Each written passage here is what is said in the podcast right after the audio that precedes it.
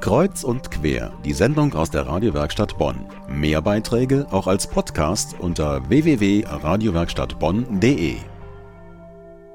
Glockengeläut. Sie werden es am Silvesterabend überall hören. Und am Neujahrsmorgen ja schon wieder. Das große Silvesterfest, das Jahr 2016, steht vor der Tür. Was sagt eigentlich die Kirche zu diesem Wendepunkt Silvester? Und was ist heutzutage überhaupt noch die Motivation, in die Kirche zu gehen? Kann man ja mal fragen. Meine Kollegin Marie Landsberg hat's getan und Oliver Ploch interviewt. Er ist Pfarrer der evangelischen Christusgemeinde in Bad Godesberg. Herr Ploch, was wünschen Sie sich von den Menschen oder auch von Ihrer Gemeinde, wie sie die Tage nach Weihnachten, aber noch vor Silvester verbringen sollten?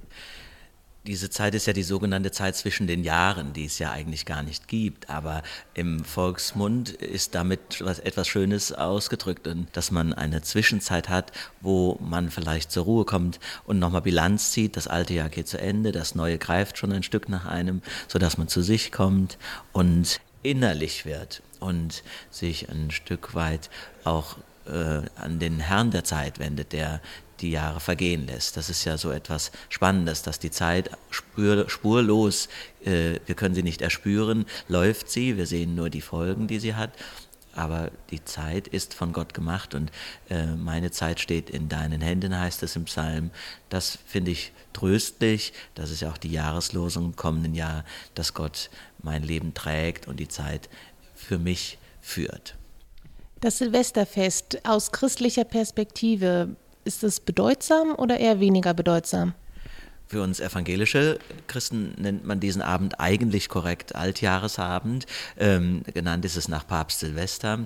Dieser Tag ist ein wunderbarer Tag, um Gottesdienst zu feiern.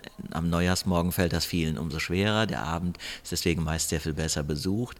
Die Menschen sind nochmal sehr, sehr besinnlich und vor dem großen Feiern oder dem Feuerwerk noch einmal Revue passieren zu lassen. Wie viel Grund habe ich Danke zu sagen? Wo bin ich bewahrt worden? Wo hatte ich Hilfe durch durch Menschen oder durch Gott. Und welche Verluste sind aber auch zu beklagen und wo ist etwas gelungen und hat viel Freude gemacht. Das ist wie ein Erntedankfest manchmal auch. Auch natürlich auch manchmal ein trauriger Tag für viele. Und was wünschen Sie sich für das neue Jahr, auch vielleicht für die Kirche allgemein? Ich meine, viele gehen nicht mehr zur Kirche, die Zahlen gehen zurück. Was hoffen Sie? Die Jahreslosung für das kommende Jahr 2016 wird lauten, Gott will euch trösten, wie einen seine Mutter tröstet. Das ist die große Botschaft der Kirche, dass wir nicht alleine sind, weder als Menschen, weil wir nämlich in einer Gemeinschaft leben und in unseren Gemeinden wird das auch deutlich und weil Gott uns nicht alleine lässt. Und aus diesem Nicht alleine sein folgt ein solidarisches sich einsetzen. Wir haben viele Flüchtlinge auch in unserer Gemeinde aufgenommen ähm, und betreuen sie und gehen in Kontakt mit ihnen in einem eigenen äh, Kontaktcafé. Hier engagieren sich viele Sprachbegleiterkurse und so weiter. Das heißt, wir spüren, eigentlich, und das merken auch die, die mit der Kirche gar nicht mehr viele Berührungspunkte hatten, dass wir viele brauchen, um der, den Menschen zu helfen und zu dienen und erfahren da auch Hilfe, oft über Konfessions- und Kirchengrenzen hinweg. Deswegen glaube ich gar nicht, dass es auf Dauer so sein wird, dass die Kirche bedeutungsloser wird. Im Gegenteil, ich spüre da äh, eine große Nähe, neu nochmal sich zu engagieren. Sie hören kreuz und quer aus der Medienwerkstatt Bonn. Das alte Jahr neigt sich dem Ende zu. Man blickt zurück. Vergänglichkeit ist so präsent wie zu keinem anderen Zeitpunkt im Jahr. Hoffnung aber auch. Jemand, der täglich mit solchen Gedanken und Perspektiven zu tun hat, ist der Pfarrer. Wir haben mit einem gesprochen. Über Gott und die Welt. Wieso sollte man denn glauben? Was bringt mir der Glaube? Der Glaube lässt mich fröhlich leben, meine Sorgen auch in anderer Hand zu wissen und an dem Vorbild Jesu orientiert, hilft er mir, mich einzusetzen für Menschen, die meine Hilfe brauchen. Und genauso, aber ohne das schon gleich mitzubedenken, erfahre ich selbst Unterstützung. Wie komme ich zu diesem Punkt? Also die meisten würden sich wünschen zu glauben, aber sie haben vielleicht dann auch nicht den Mut oder die Energie. Also was raten Sie Menschen, die auf der Kippe sind und einfach nicht wissen, wie sie zu diesem Glauben kommen sollen? Das ist eine sehr, sehr gute Frage. Viele haben das Glück, Menschen erlebt zu haben, die eindrücklich waren und die sie berührt haben. Eine Oma, die biblische Geschichten erzählte, eine Mutter, die am Bett gebetet hat, wenn man geweint hat. Das sind die Überbringer der Glaubensfreude, die es einem dann leicht machen. Es ist schwer, daheim auf dem Sofa zu sitzen und sich entschließen zu wollen. Jetzt will ich mal glauben. Ich sehne mich danach, also tue ich es. Natürlich kann man in der Bibel lesen. Natürlich ist es immer lohnend, ein Gebet zu wagen. Aber man braucht die Hilfe anderer, auch die der Gemeinde. Kommen Sie in die Gottesdienste, erleben Sie das Leben der Kirche und Sie werden im Optimalfall mitgerissen. Es kann auch mal langweilig sein und das ärgert einen. Die Kirche wird Sie auch immer enttäuschen. Aber letztlich ist sie die Institution in unserer Gesellschaft, die dieses Thema wach hält und uns auch hilft, immer wieder neue Schritte darauf zu gehen.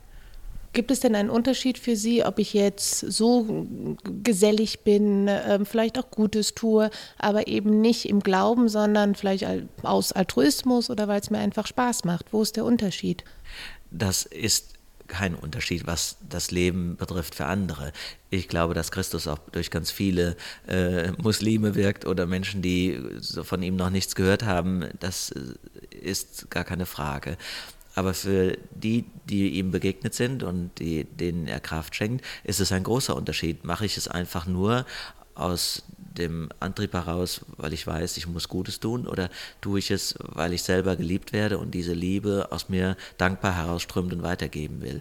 Das ist kraftvoller, weil ja auch eine äh, helfen kostet Kraft und man äh, ermattet da auch schnell. Und wenn man da sich getragen weiß von einem anderen oder einer Gemeinde, geht das leichter. Und hatten Sie schon mal eine richtige Glaubenskrise oder richtige Zweifel? Und wenn ja, wie sind Sie da rausgekommen? Oder wie kommt man vielleicht daraus? Das ist auch eine schwierige Frage. Der Pfarrer hat den Glauben nicht, wie man die Bibel in der Hand hält oder äh, einen anderen Gegenstand. Der Glaube rinnt uns eigentlich immer wie Sand durch die Hände. Es ist eher oft auch sonntags für mich ein Wunsch, so zu glauben, wie ich mit der Gemeinde den Glauben bebete oder besinge. Eine große Krise, Gott sei Dank, ist mir vielleicht weil sehr schlimme Dinge von mir ferngehalten worden sind, in die bin ich noch nicht geführt worden. Aber es ist auch nicht so, dass man sich wie so ein Titan fühlt, der ständig äh, den Herrn Jesus in der Tasche hätte. Im Gegenteil, man bleibt suchender. Das war im Interview Pfarrer Oliver Ploch von der Christusgemeinde in Bad Godesberg. Er beantwortet solche Fragen wie: Wie komme ich überhaupt zum Glauben? Wenn Sie mehr über die Gottesdienste von Oliver Ploch erfahren wollen, hören Sie rein in seine Predigten. Die stehen Ihnen zur Verfügung als Podcast auf der Seite thomas-kirchengemeinde.de. Stichwort Christuskirche.